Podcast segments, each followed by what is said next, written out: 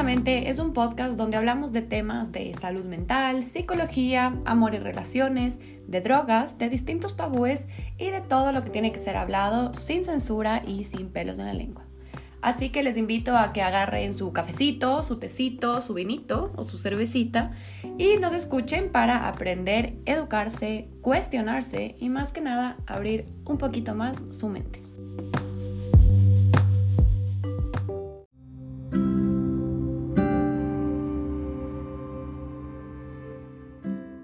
Hola con todos, bienvenidos al episodio número 51 de Abramos la Mente. Yo soy Dani Uría, como saben, soy psicóloga clínica y trabajo en la ciudad de Quito. Y hoy traigo em, un episodio súper importante. Creo que muchas veces he hablado de esto en, mi página, eh, con mis pacientes. Creo que es algo bastante necesario aprender y entender. Y bueno, el tema que vamos a hablar es sobre el narcisismo en pareja. Cuando tienes una pareja narcisista, no necesariamente con el diagnóstico, pero con rasgos narcisistas, con ciertos tratos, ciertas reacciones emocionales que te hacen tal vez cuestionarte si tu pareja podría tener un trastorno narcisista o si es que tal vez tiene rasgos narcisistas. Entonces, primero vamos a iniciar hablando sobre qué es el narcisismo, los síntomas, signos de una persona que tiene el trastorno de personalidad narcisista. Creo que hoy en día en... Eh, todo lo que es narcisismo y cuando se habla sobre narcisismo se ha vuelto súper popular por redes sociales, por TikTok, como que un poco etiquetar a las personas eh, de narcisistas. Y creo que esto ha hecho cosas muy positivas, como por ejemplo identificar no sé, tratos o identificar cosas que sabemos que están mal en una relación, pero al mismo tiempo también creo que hay una sobre, em, digamos, un sobrediagnóstico de cosas que realmente no lo son. Entonces hoy vengo un poco a desmitificar también eso, porque a veces en consulta o cuando converso con gente se tilda de narcisistas muchas actitudes que a veces no lo son. Entonces hoy quiero hacer un poco esa diferenciación inicialmente. Entonces primero les voy a hablar sobre qué es realmente el narcisismo, quién es una persona narcisista y después nos vamos a, obviamente, eh, hablar sobre una pareja narcisista, cómo identificar si estás en una relación que tiene estos rasgos, estos síntomas, digámoslo así. Entonces, eh, nada, primero empecemos con qué es el narcisismo. El narcisismo es un trastorno de personalidad. Creo que esto es algo de lo que no se habla mucho en redes y no sé, o sea, solo en realidad los psicólogos sabemos la diferencia entre un problema, un trastorno de ánimo, del estado de ánimo, como depresión, ansiedad, bipolaridad, etcétera, versus un trastorno de personalidad. Entonces, creo que es importante explicar esto porque un trastorno de personalidad no es simplemente tener un síntoma o tener ciertas conductas no tan comunes en la vida de una persona. Un trastorno de personalidad es cuando la persona tiene un patrón de pensamiento, desempeño em, social y de comportamiento sumamente marcado. Entonces tú, tú te vas a dar cuenta que una persona con un trastorno de personalidad no se, va, no se le van a hacer extraños o especiales sus comportamientos, ya que son conductas con las que esta persona ha convivido y ha tenido que manifestar toda su vida. Igualmente, para que una persona tenga o desarrolle un trastorno de personalidad, debe haber, haber vivido un ambiente caótico, abusivo o impredecible, sí o sí. Normalmente las personas con trastornos de personalidad eh, fueron adaptándose a tener estas características porque eso les tocó hacer de supervivencia. Entonces es, muy diferente, por ejemplo, tener una depresión con síntomas muy evidentes de depresión que a veces puede o no tener una razón de, por detrás, versus un trastorno de personalidad donde básicamente siempre va a haber una historia por detrás que desarrolló eh, que la persona tenga ¿no? este trastorno. Y como les digo, un trastorno de personalidad se va adaptando. Es decir, la personalidad de la persona va a irse moldeando, va a irse cambiando con tal de sobrevivir en el ambiente en el que está. No necesariamente tiene que ser siempre la familia o su ambiente, no sé, en la casa, sino también puede ser eh, problemas a los que se enfrentó en el colegio, bullying, acoso, abuso sexual, fuera de la casa. Entonces es importante entender que la persona con trastorno de personalidad se fue moldeando a tenerlo. Esto puede ser un poco eh, contradictorio con el trastorno de personalidad, sobre todo eh, antisocial, que a veces eh, son las personas que, por ejemplo, em, matan gente o que son antisociales, o sea, que, roban, dañan por gusto muchas veces o, lastiman a las personas por gusto. Aquí sí se ha visto que neurológicamente, fisiológicamente hay una diferencia.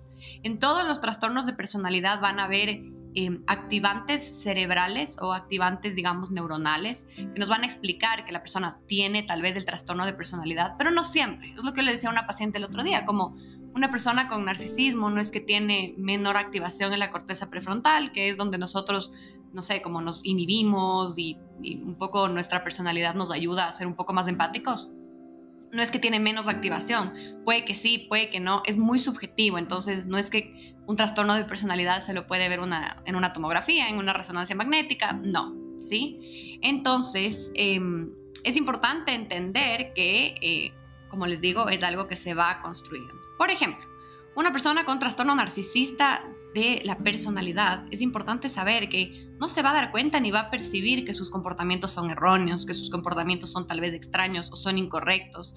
Le va a parecer muy natural e incluso beneficioso tener este, este tipo de creencias y conductas. Esto en el trastorno narcisista y también en el antisocial. Pero cuando hablamos de otros trastornos de personalidad que les voy a mencionar súper brevemente, eh, la persona sí sufre, sí sufre teniendo su trastorno de personalidad muchísimo. Igual, eh, solo se puede diagnosticar cuando vas donde un terapeuta, donde un psiquiatra, donde una persona especialista en psicología o en psicoterapia eh, o en psiquiatría, eh, solo diagnosticamos trastornos de la personalidad en personas mayor de edad. Sin embargo, sí puedes ver ya rasgos o características en personas menores. Entonces se lo diagnostica ya desde una edad mayor, pero esto, es muy subjetivo porque puedes ver evidentemente que alguien posiblemente va a tener un trastorno narcisista o va a tener un trastorno histriónico, digamos, o, borderline, limítrofe. Eh, en un futuro. Entonces es algo que vas viendo, vas tú fijándote poco a poco a medida que la persona va viviendo su adolescencia.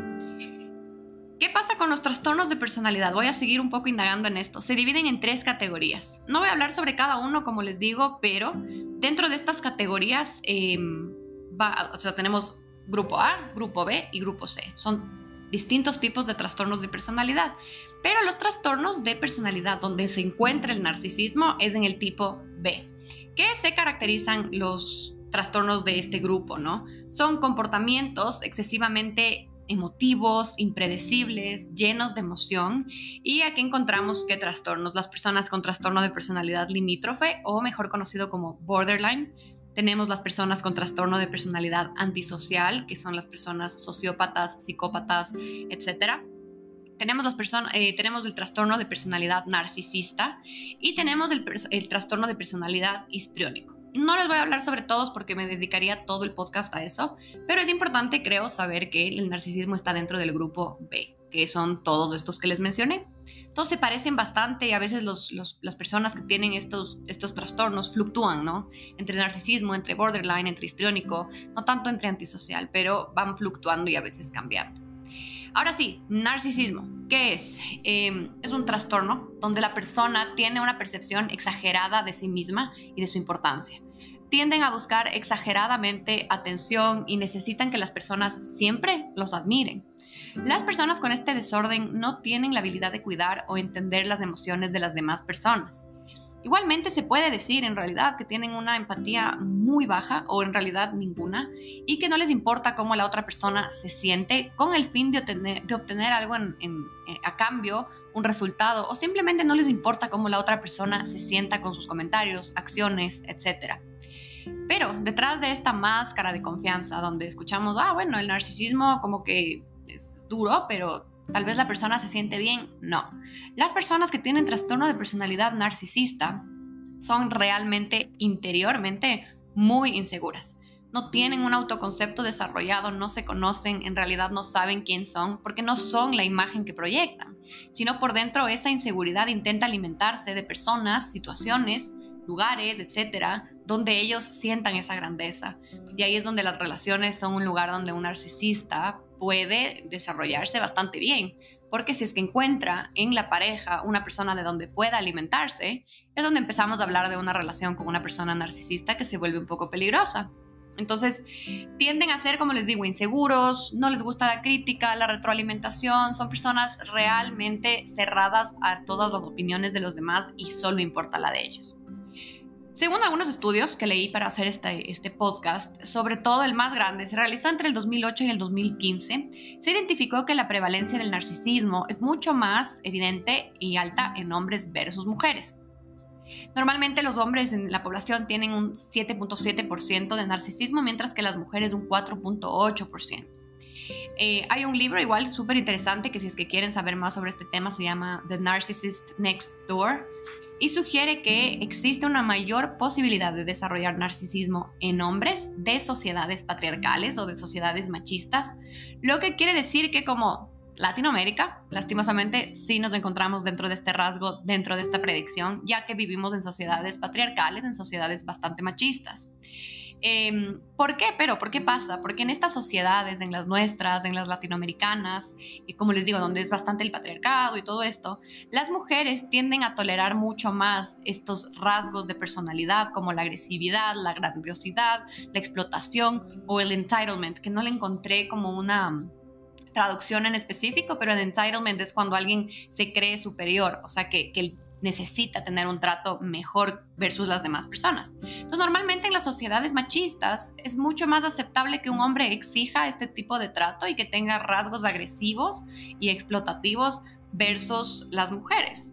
Normalmente las mujeres con características así son señaladas como locas, como histéricas o son señaladas como, no sé, como que no, no se le ve bien, digámoslo así, versus un hombre que tenga o exhiba estas características, lastimosamente tienden a ser respetados y tienden a escalar posiciones gerenciales o de mayor poder en sus vidas. Importante saber esto porque lo dice la ciencia, o sea, me acuerdo en algún estudio en la universidad nos presentaban, no lo logré encontrar, pero hablaban de que en muchos puestos gerenciales o en presidencias de compañías encuentras hombres con todas las características de un trastorno de personalidad narcisista y es el trastorno el que les hace llegar a esto, ¿no? Porque pasan por encima de la gente, logran muchas cosas sin empatía, sin asertividad y logran escalar, versus mujeres que no lo van a hacer porque no está bien visto, ¿no? Pero bueno, vámonos a qué es exactamente y qué características tiene una persona con trastorno narcisista o rasgos narcisistas. ¿Cómo saber si es que es un trastorno? Cuando va a cumplir muchas de las características que les comento, o todas, y rasgos cuando tal vez cumpla un par, pero no todas. Entonces, es importante que no diagnostiquemos directamente, pero sí tengamos en cuenta que mm, tal vez estoy o conozco a una persona que tiene estos rasgos. Y también como que considerar mucho qué quiero hacer o cómo voy a presentarme o portarme con esta persona al saber todo esto. Puede que alguien no cumpla, como les digo, con todo lo necesario para un diagnóstico, pero si es que tiene rasgos y es tu pareja, la que estás, o sea, si estás escuchando este podcast porque piensas que tu pareja tiene esto, va a detonar mucho dolor y posiblemente importante hablar de que es una posible relación de coerción y control. Bueno, vámonos, primer síntoma fuerte creencia de tener una importancia excesiva y requiere constante admiración. Es una pareja que te va a pedir y va a buscar ser admirado. Eh, muchas veces voy a hablar en, masculino, por lo que la mayoría son hombres, pero voy a intentar un poco hablar también de mujeres, ¿no? Dos, personas que se sienten y que merecen, o sea, sienten que merecen privilegios y un trato especial por los demás.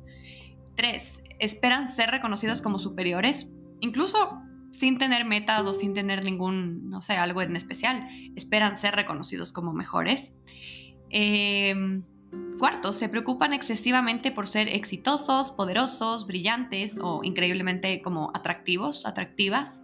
Cinco, piensan que son superiores y solo pueden llevarse o pertenecer a grupos de personas con estas características. Son personas que van a humillar o como a ser muy despectivos con la gente que no tenga tal vez la cantidad de dinero o de títulos o de cierto estatus, como que sienten que ellos merecen solo estar en este tipo de grupos.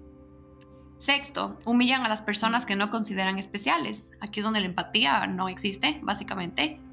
Eh, siete, esperan que las personas cumplan con sus necesidades sin hacer nada a cambio, como que este entitlement que les decía como que haz algo por mí, pero yo, yo no tengo por qué hacer eso por ti, yo no te voy a dar eso a ti, pero tú sí tienes que hacer esto por mí. Entonces son personas que piden, piden, piden, exigen, exigen, exigen, pero no hay el, el cambio, ¿no? Eh, se van a aprovechar de las personas a su lado para obtener lo que necesitan, muy parecido al punto anterior. Eh, noveno, son incapaces o no tienen el deseo de reconocer o atender a las emociones de los demás. Para una persona con narcisismo es súper difícil empatizar o decir entiendo por qué estás triste o valido por qué estás triste. Más adelante cuando hable sobre las parejas eh, les voy a dar ejemplos más específicos, pero es difícil que una persona narcisista empatice contigo. Más bien, la persona posiblemente haga lo contrario, te humille, te degrade o se burle de tus emociones porque no saben cómo responder. Em, obviamente tienen una incapacidad, eh, como les digo, de, de, reconocer las emociones y esto también hace que las personas con narcisismo tengan muchísima envidia de las demás personas. Y siempre piensan que los demás les envidian, que todo el mundo les envidia, que todo lo que ellos hacen está correcto y que los demás no quieren que les vaya bien. Em, son personas que se portan de manera muy arrogante, presumen muchísimo sus, sus logros, su dinero o mienten en exceso también para buscar esta admiración. Em, 12. Muchas veces van a tener problemas económicos porque van a intentar adquirir estatus, entonces en autos, en relojes, en bienes, que les den este estatus del que hablaba anteriormente. Entonces van a pasar constantemente endeudados intentando demostrar que son más por medio de sus, bienes, ¿no? Pero no, no es algo real. Eh, en número 13 son impacientes y agresivos cuando no se les da el reconocimiento especial. Entonces son personas que cuando no sienten que reciben esa validación, esa admiración, van a estar realmente irritables y posiblemente no se queden en una relación donde no reciban esa admiración o se cuestionen, ¿será que sigo? ¿Será que no? Importante esto. 14. Em, les cuesta tener relaciones, les cuesta mantener relaciones con amigos o personas con límites. Full importante eso. 15. Tienes mucho que ver con lo anterior, se aprovechan de las personas inseguras con el fin de sentirse superiores. Y si es que encuentran una persona no, no, no insegura, le van a encontrar sus puntos débiles, van a preguntar, empatizar y todo estos puntos débiles eh, para luego hacerle a la persona insegura y ellos alimentarse de esta inseguridad. Aquí es donde más o menos el narcisista va a buscar personas que tienen un pasado emocional complicado o personas con problemas emocionales activos en el presente o con baja autoestima o personas sin muchas amistades con el fin de engañar y alimentarse de esta persona, de separarle y controlarle. 17 em, tienden a deprimirse cuando no pueden mostrar esta supuesta perfección. Y por último, bueno, esto ya viene de lo que hablamos antes, son inseguros y sienten mucha vergüenza, mucha humillación y tienen terror a ser expuestos como un fracaso. Tienen muchísimo miedo a que las personas se den cuenta que todo es una fachada. ¿Sí? Entonces, ¿de dónde viene el narcisismo? Esta es una gran pregunta y es, es difícil contestarla porque en realidad se ha visto que el narcisismo es o porque la persona viene de una familia donde fue muy, muy adulado, muy como admirado siempre y la persona acepta y empieza a tener este sentido de grandeza porque viene aprendiendo eso de la familia. Eso por un lado. O también el otro extremo, como es, vino de una familia totalmente eh, perfeccionista, muy fría, muy rígida, donde tal vez lo humillaban o lo degradaban para que se haga duro, digamos, como que tratémosle mal para que se haga duro y crezca viendo la realidad. Bueno, muchas personas narcisistas tienden a venir de familias realmente frías, rígidas, cero emocionales, entonces aprenden que ellos tienen que ser exactamente igual. Me acuerdo, alguna vez que leí un poco de la historia de Donald Trump y él, él, él tiene este tipo de narcisismo y más que yo decir porque yo por la experiencia clínica por poco, no, porque lo leí, leí en una psicóloga que hablaba sobre por qué se le podría diagnosticar esto a él y venía de una familia, de un papá realmente frío, que lo único que le importaba era continuar con este imperio y a la final él creció muy solo, muy, o sea, sin ni siquiera un poquito de cariño, validación, etc. Entonces, es, pueden ser dos extremos. También el narcisismo es muy heredable. Si tienes un padre o una madre con signos evidentes de narcisismo, puede que tú modeles este comportamiento. Entonces, es igual que en muchos trastornos o problemas de salud mental. Es difícil encontrarle una causa específica, pero eh, como todo, viene muy radicado de lo que es la familia y el entorno en donde crecieron. Ahora sí, vámonos a lo que es narcisismo en pareja. Y aquí es donde voy a dar un montón de ejemplos porque creo que es lo más importante entender, entender por qué, o sea, estoy en una pareja narcisista, estoy con una pareja narcisista, estoy con una persona eh, tal vez no narcisista, pero que las cosas no están bien. Si es que escuchan que muchos de los signos de los que hablé hace un momento es algo que describe a su pareja, cuestionarse la relación no es una mala idea, pero si es que ya en los que voy a dar ahora, en adelante, se sienten realmente identificados, es súper importante que realmente sí se cuestionen si quieren permanecer en esta relación, porque son relaciones bastante, em, te consumen, literal, te limitan, o sea, son, son bastante caóticas, son bastante dolorosas. Entonces vamos por qué pasa al principio de una relación con un narcisista. Lo que va a pasar es un término que ahora le han acuñado que se llama love bombing, como que te bombea de amor. Una, una relación narcisista va a empezar de la forma más romántica y más increíble, película, Hollywood, The Notebook, 100%. O sea, una, una relación narcisista va a empezar con un love bombing increíble. O sea, la persona va a hacer todo por ti te va a bajar el cielo y la tierra, te va a llenar de flores, de detalles, yo te escucho, cuéntame tus traumas, yo te valido, yo quiero saber todo de ti, eres la persona, eres la mujer de mi vida, yo te amo. Son personas que, chuta, que tú dices, pero recién voy tres semanas y ya me ama, ya sé todos sus traumas, ya sé todo, o, todo lo que ha vivido en su vida, como que me ha contado tanto y me ha dado tanto y estoy 100% segura no digo que todo sea así, hay, relaciones que tal vez empiezan así y se quedan así y qué suerte, pero tiende a pasar que la relación con una persona narcisista empieza con esta táctica. Una vez que la víctima, y a veces voy a hablar de víctima porque sí, las personas que están con una persona con narcisismo se vuelven víctimas de la persona, sí. Una persona con un narcisista o una narcisista va a ser víctima de esta persona porque al principio va a pensar que encontró el amor de su vida o sea, encontré al amor de mi vida, la persona que más me entiende, más me valida, más me aprecia, más me mima, todo. Y va a llegar un punto en el que todo se va a ir para el otro lado. La persona va a tender a tener una táctica donde primero va a ser love bombing, love bombing, love bombing y después desaparece. O si no desaparece, se va a volver frío, inconsistente, distante, con el fin de hacer que su víctima o su pareja, que en este caso es la víctima, eh, tenga una necesidad de saber de la persona. Entonces es como una droga, al principio te dan, te dan, te dan, te dan, te dan, te dan y te da obviamente una descarga neurológica, emocional, hormonal de emociones increíbles y luego en este flip, en este switch, la persona, y esto el narcisista lo hace conscientemente, ojo, se va a dar la vuelta y va a empezar a mostrar sus colores verdaderos, se va a distanciar, todo con el fin de que la víctima le busque, le necesite, le busque en su vida, o sea, quiera que esté en su vida. Entonces, ojo, si es que sus relaciones empezaron así y hay un momento en el que todo se dio la vuelta y se volvió una persona fría, dura, abusiva, rígida, posiblemente es un signo de una relación con un narcisista. ¿Qué pasa después? Algo importantísimo es que no sientes una conexión real, no sientes una conexión emocional. Sientes que tu pareja y tú no conectan. Por ejemplo, tener una paciente que me decía como que, no hablamos de nada, o sea, como que cuando yo le cuento nunca me escucha o no siento que me escucha, no se da cuenta de, de, nada, o sea, cuando, cuando yo le quiero explicar algo, decir algo como, no siento que me oye, no está presente, o a veces solo no hablamos de nada, solo de sus logros y sus clases y sus cosas y, y ya, o sea, como que ahí queda. Pueden ser personas que tal vez sí te pregunten sobre ti, pero realmente nunca les ves poner atención, no se acuerdan de nada y sientes que hay un desinterés real en, quién eres tú, ¿no? Igual pueden ser personas que no te preguntan nada sobre ti o que cuando te preguntan es para juzgarte, criticarte, tu carrera, tu trabajo, tus progresos, etc. Normalmente son parejas que solo van a hablar de sus triunfos, de sus complicaciones, de sus problemas y casi nunca te encontrarás hablando sobre ti misma, sobre tus cosas al, menos no al principio, cuando hay love bombing, acuérdense ahí, tú eres la protagonista.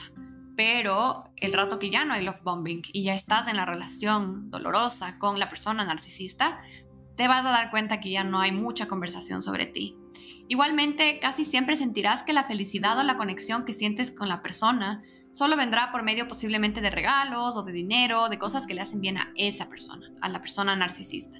Incluso a veces te preguntarás, me acuerdo una paciente me decía, no sé si es que él puede sentir realmente enamoramiento, o sea, no, te cuestionas, te cuestionas si realmente la persona puede amar o no. Importantísimo sí. De ahí, te sientes manipulada, te sientes manipulado. Tu pareja siempre va a estar haciendo ciertas amenazas a lo largo de la relación. Ah, si no haces esto te voy a dejar, si no cumples con tal y tal entonces yo me aburro, si no cambias esto yo me voy a ir alejando y me vas a perder, si tú me dejas nunca vas a poder regresar a ver atrás porque yo voy a desaparecer. Entonces normalmente al principio no van a haber ninguna de estas amenazas y no van a ser amenazas directas. Ojo que es muy progresivo cómo la persona narcisista va a ir cambiando de colores, ¿ya? Al principio va a ser todo increíble, súper colorido y progresivamente después de este switch. A veces dará, a veces quitará, a veces será gris, a veces será de otro color, pero un poco como que lo que quiero hacer entender en esto es que la persona progresivamente va mostrando sus colores verdaderos. Al principio no van a ser amenazas directas y se va a ir alejando poco a poco. Inicialmente se irán siendo muy sutiles, todo con el fin de que no te des cuenta ni te alejes mientras aún tienes límites, pero luego empezarán las amenazas con intención, con claridad y muy específicas, ¿sí? Siempre te vas a sentir como que les debes algo, como que si no haces ciertas cosas se van a enojar y muchas veces son cosas que tal vez te incomodan o que no quieres o sabes que no deberías hacer. Muchas veces en mis pacientes que están en este tipo de relaciones hacen las cosas que sus parejas les piden que hagan, pero no porque ellas o ellos quieren, sino porque saben que al hacerlo solo evitan una pelea. O dicen como, a la final hago esto o dejo de hacer esto, dejo de hablar sobre mis emociones o dejo de, no sé, tener tal conversación porque sé que solo me va a tratar mal, sé que va a haber un problema, sé que no me va a validar. Entonces normalmente esto es una súper gigante red flag. Muchas veces la persona que lastimosamente lleva mucho tiempo con una pareja así, ya no se acuerdan ni recuerdan cómo es sentirse libre sin tener estas amenazas constantes. Y algo importante, como que, que yo les respondo, es que siempre cuando amas a alguien tienes que también seguir siendo tú y amar en libertad, no sentir que algo te amenaza. De ahí tercero, tercero, bueno, voy a ir solo enumerando, pero vamos hablando de algunas cosas no te sientes, en este tercero es no sentirse lo suficientemente bueno o buena para estar con esta persona. Entonces hay un punto donde el narcisista eh, realmente te hace creer que es lo mejor que te ha pasado en tu vida. O sea, hay un punto mientras hay el love bombing y luego te dejan, te, te, abandonan y te da esta ansiedad de querer saber dónde están, de estar con ellas, de ellos, etc. Va a haber un punto en el que tú realmente vas a empezar a decir, wow, como que va a venir el momento de idealización. En el momento en el que una pareja empieza a idealizar a su pareja narcisista, ahí es donde empieza ya el problema, porque ahí es donde el narcisista se alimenta de esta persona. Y lo que pasa es que muchas veces no te vas a sentir suficientemente no sé, como en el estándar de esta persona, como que no logras todo lo que esta persona ha logrado o dice que ha logrado.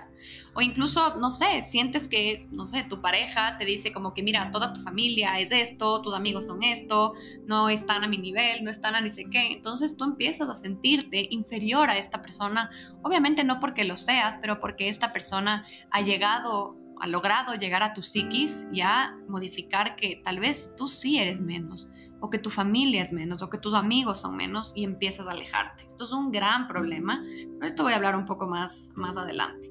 Em, pero ¿por qué es importante que el narcisista haga esto? ¿Por qué es importante para el narcisista aislarte?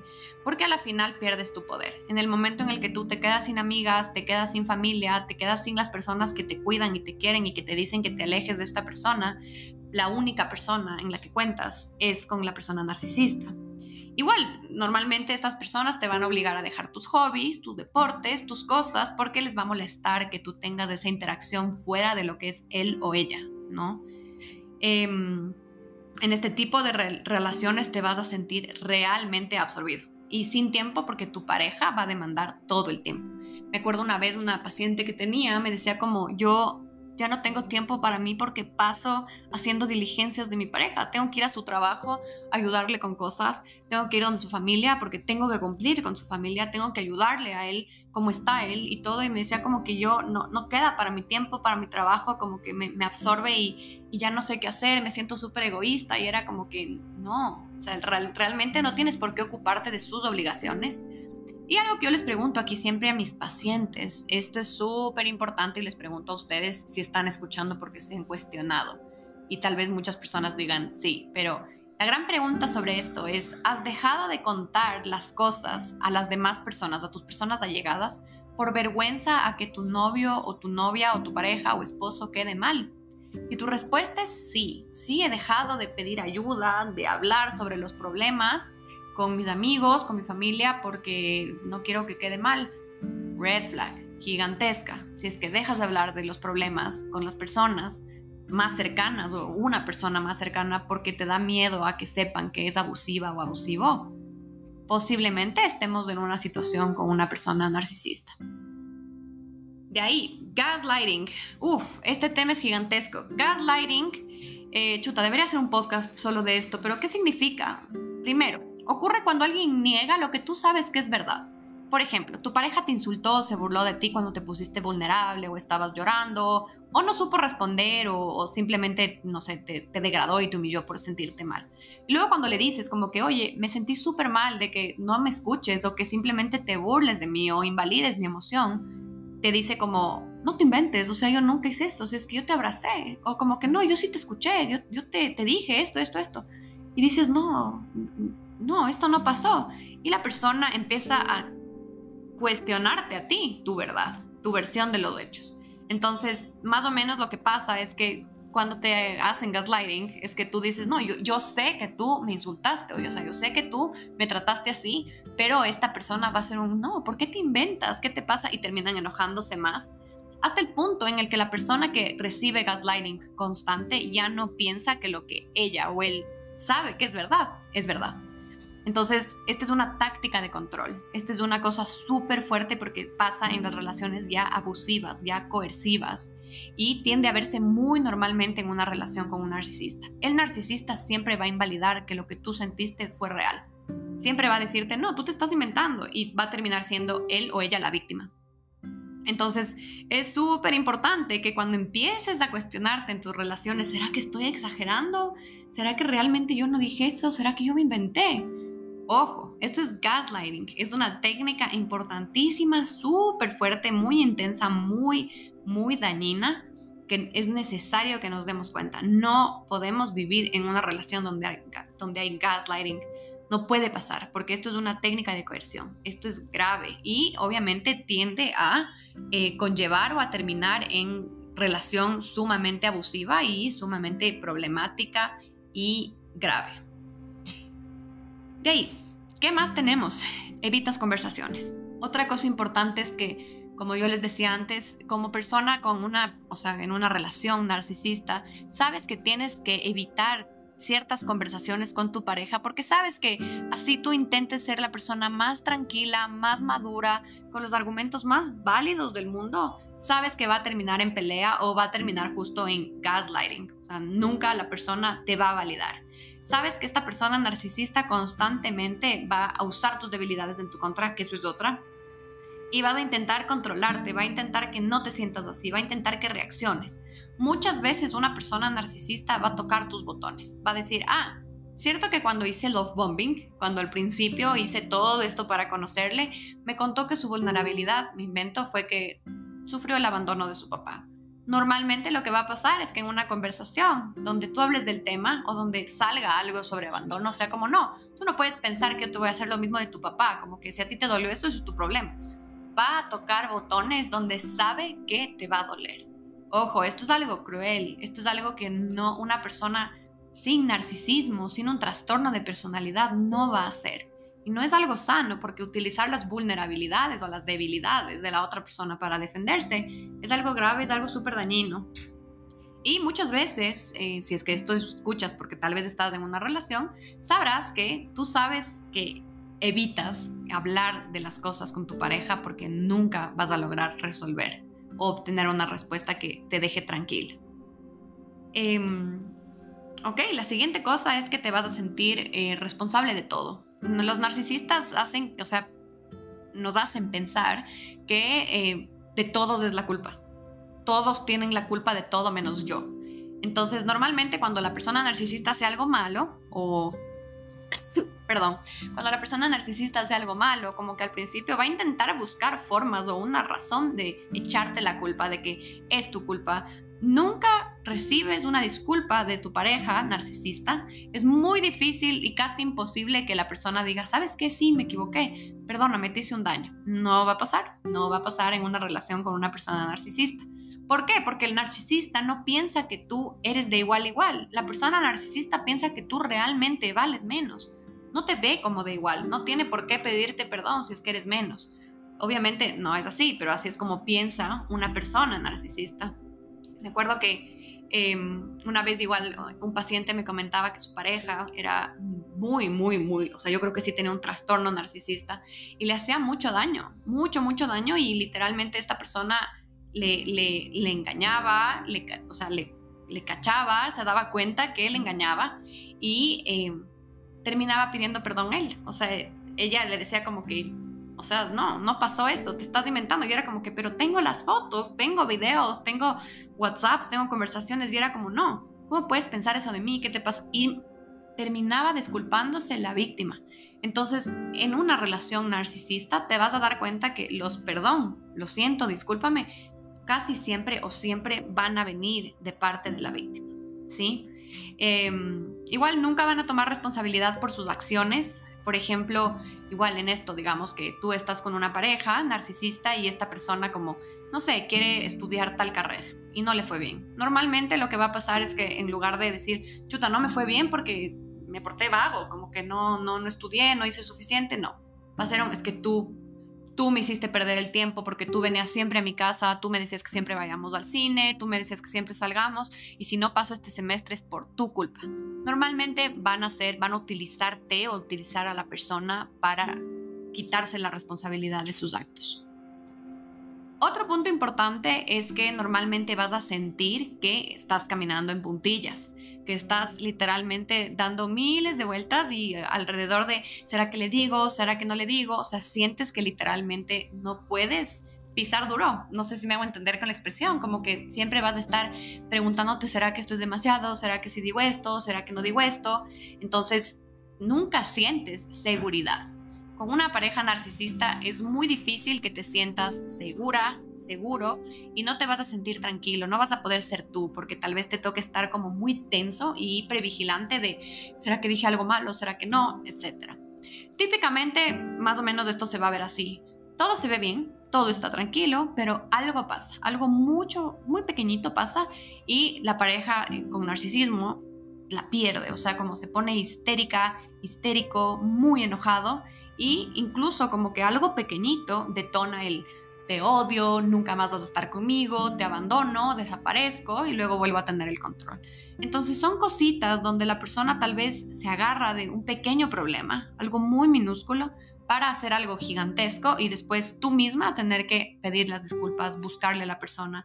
Y en esto aquí es donde la persona vuelve a tener el control. Todo tiene que ver mucho con controlar, ¿no? ¿Y por qué es importante hablar sobre esto de estar en puntillas y como que no sentirse tranquilo? Y es porque normalmente cuando vivimos en una relación así, te, pierdes, o sea, dejas de ser tú misma, tú mismo, porque te toca cambiar muchos aspectos tuyos, te toca cambiar tu vulnerabilidad, tu forma de hablar con esta persona, porque literalmente no puedes ser tú. Porque si eres tú, tal vez se enojará todos los días. Si eres tú, tal vez siempre va a estar bravo o siempre va a estar criticando o no puedes tener amigos o no puedes salir, no puedes hacer esto. Entonces realmente uno se pierde cuando está en una relación así. Y la cosa es que ahorita me acordé de una paciente, cuando tú pones el límite y dices, no, yo no quiero hacer eso, como que yo no estoy dispuesta a renunciar a mi yo.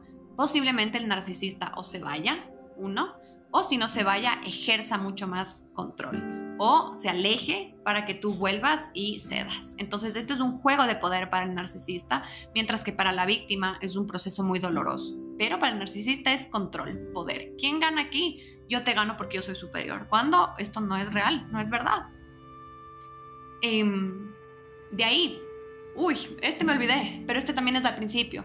Algo súper importante es que los narcisistas van a ser muy carismáticos. Y con esto no me refiero a que son guapos o algo, no, porque puedes tener narcisistas que no sean muy guapos, guapas, todo bien.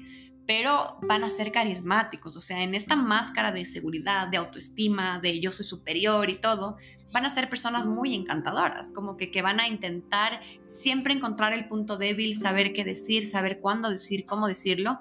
Entonces tú ya te empiezas a dar cuenta siendo la pareja de una persona narcisista cuando se pone la máscara. Entonces, por ejemplo, si llevas un tiempo con esta persona, te vas a dar cuenta que cuando está, por ejemplo, con tu familia, con tus amigos, si es que no los invalida o los desprecia, se va a poner esta máscara de soy encantador, o sea, soy el novio, soy la pareja más increíble, yo le doy tanto, le doy esto, eh, yo hice esto, o sea, vas a ver cómo empieza a ponerse esa máscara y es tan evidente cuando se quita, cuando ya está contigo y ves la inseguridad, ves el abuso, ves la violencia psicológica, entonces es muy importante que te des cuenta cuando la persona se quita y pone la máscara, porque está escondiendo sus verdaderos colores. Estas personas lastimosamente saben qué decir, saben cómo decirlo, a qué personas decirlo, pero en el momento en el que te quedas un segundo sola con esta persona, vuelve a quitarse la máscara.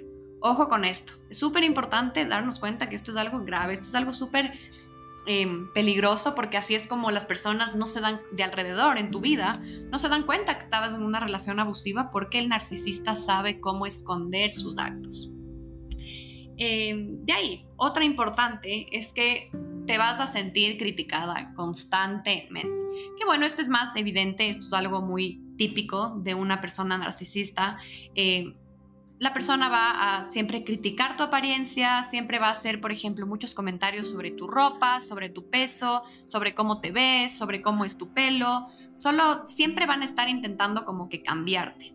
Muchas veces eh, los narcisistas más maliciosos, que se llama, em, van a tender a humillar, ¿no? A como que degradarle a la persona, a su pareja, sobre todo en tu cara. O sea, no, no lo van a hacer a tus espaldas, sino en tu cara tal vez empiecen a degradarte, empiecen a maltratarte y aquí es donde la relación se puede tornar muy violenta ya incluso físicamente.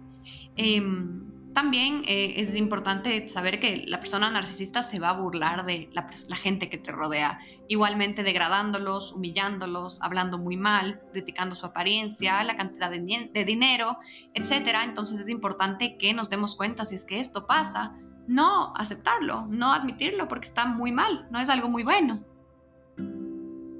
Igualmente algo importante, y ya nos faltan una parte, ya nos faltan unos tres, es que obviamente tus necesidades van a ser totalmente ignoradas. Sobre todo en el ámbito sexual. En el ámbito sexual es importante darnos cuenta que existe algo llamado coerción sexual. La coerción sexual ocurre cuando la persona narcisista quiere que tú tengas relaciones sexuales con él, con ella, y posiblemente tú no quieres, no tienes ganas, no estás en el momento de hacerlo, y la persona te va a forzar a que tú tengas, no sé, como hasta cierto punto, tienes que tener ese deseo sexual cuando yo quiero, cuando yo necesito, cuando para mí es placentero. Entonces normalmente va a exigir, por ejemplo, em, ciertas, no sé, como ciertos actos sexuales, va a exigir el momento en cuando hacerlos, dónde hacerlos, cómo hacerlos, fotos, videos, etc. Y no vas a sentir que tienes una escapatoria o que tienes poder de decisión. Em, también la persona va a intentar coercionarte sexualmente y esto es algo muy grave y esto en realidad me acuerdo que en Inglaterra es, es penado por la ley si lo puedes comprobar por ejemplo, con los anticonceptivos, etcétera, como van a amenazar esa seguridad de no, ¿por qué te tomas eso? ¿Y por qué me voy a poner yo condón? ¿Por qué me voy a poner preservativo? A mí no me gusta así. Y van a intentar como que hacerte a ti responsable de eso. Entonces es importante darnos cuenta que la coerción sexual es muy presente y es muy grave cuando hablamos de una persona narcisista.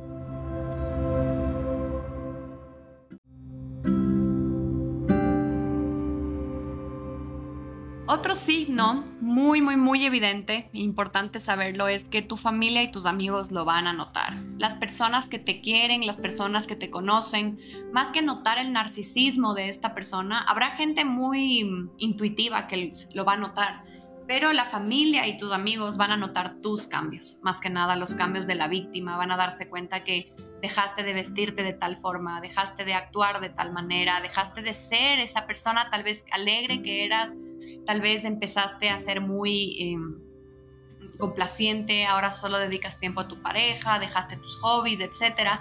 Es importante que si empiezas a sentir o te das cuenta que todos tus amigos y familia te están alertando de que esta relación no está siendo sana, corre, corre porque posiblemente estás en una relación que se va a poner mucho más grave de lo que posiblemente está haciendo.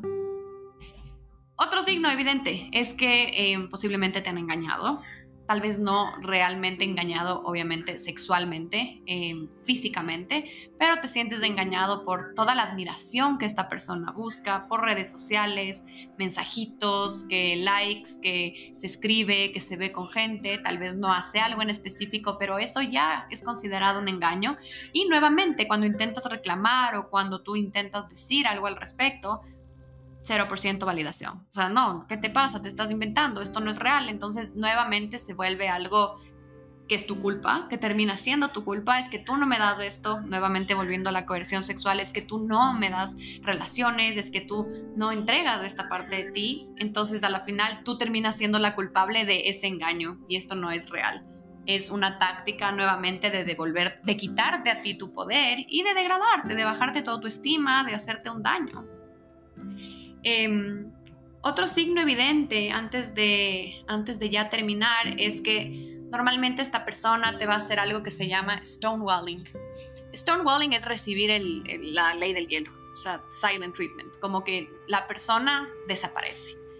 El narcisista, cuando ya no sabe qué hacer, no sabe cómo actuar o no sabe cómo degradarte o defenderse, va a desaparecer. Entonces va a pasar horas, días, semanas donde la persona está intentando volver a tener control sobre ti.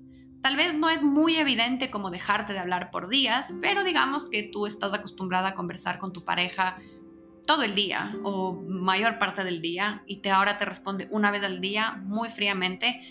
Esta persona conscientemente sabe que eso te va a causar un daño y ese daño evidentemente va a hacer que tú tengas ansiedad esa ansiedad va a terminar en que le busques más a la persona, en que quieras más estar con la persona, en que quieras resolver y nuevamente el narcisista vuelve a tener el control. Lo que pasa cuando tienes el silent treatment o la ley del hielo es que ellos van a dejar de darte afectividad y van a ignorar tu existencia básicamente hasta que les dé ganas de volver a ser buenas gentes, o sea, literalmente. Y cuando les da ganas de ser buenas gentes, cuando necesitan posiblemente algo de ti, o cuando quieren que tú hagas algo por ellos. Em, normalmente eh, se piensa que este comportamiento es algo como normal o algo esperado de las personas cuando están enojadas, pero no, no es algo normal, es algo que la persona narcisista hace con la intención de dañar, con la intención de lastimar y no es algo bueno, es algo muy malo, es algo muy grave. Y por último, em, sabes que no va a cambiar, esto es algo súper interesante. Justo conversaba con una paciente que estuvo bastante tiempo en una relación con una persona así. Y aceptar que la persona no va a cambiar toma su tiempo, toma su proceso, pero yo creo que como, bueno, como mujeres, como hombres, te das cuenta que tu pareja no va a cambiar cuando tal vez unas dos, tres veces has pedido un cambio importante y simplemente no hay el interés ni el esfuerzo de hacerlo. Con las personas narcisistas no están dispuestas a cambiar porque ellos no piensan que hay algo malo en ellos, en ellas.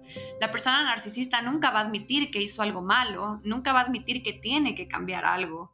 Eh, los narcisistas nunca admiten que han errado, que se han equivocado, que te han lastimado. O tal vez, esto también es algo como que vuela un poco la cabeza. Los narcisistas a veces están muy orgullosos de ser narcisistas. Normalmente a veces escuchas personas con narcisismo que dicen, sí, soy narcisista y tú me escogiste, o sea, sí soy yo. Como que ya nada. Todos los demás tienen un problema. Yo solo soy seguro de mí mismo. Entonces a la final la persona narcisista no va a cambiar porque piensa que esto es un atributo, piensa que esto es una fortaleza. Entonces es importante que si te das cuenta que tu pareja no tiene las ganas ni quiere o literalmente te ha dicho, no voy a cambiar la persona que yo soy, lo siento, si estás feliz con eso, chévere, y si no, pues se acaba.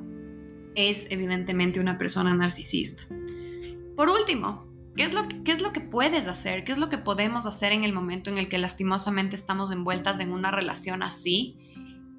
El problema es que estar en una, con una pareja así tiene, tiene sus efectos, tiene sus consecuencias en tu salud mental, 100%.